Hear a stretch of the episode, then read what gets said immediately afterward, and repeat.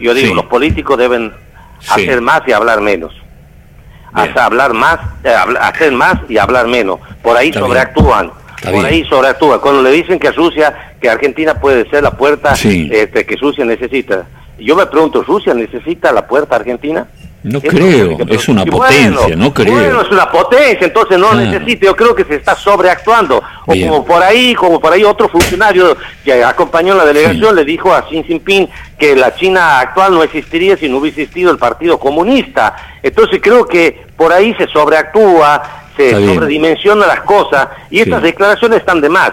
Pero terminamos discutiendo las declaraciones y no las cuestiones de fondo. Perfecto. Para mí la cuestión de fondo es que Argentina se inserta en un mundo y abre otras puertas donde van a llegar inversiones sin barreras ideológicas que no van a permitir crecimiento y sacar a nuestro pueblo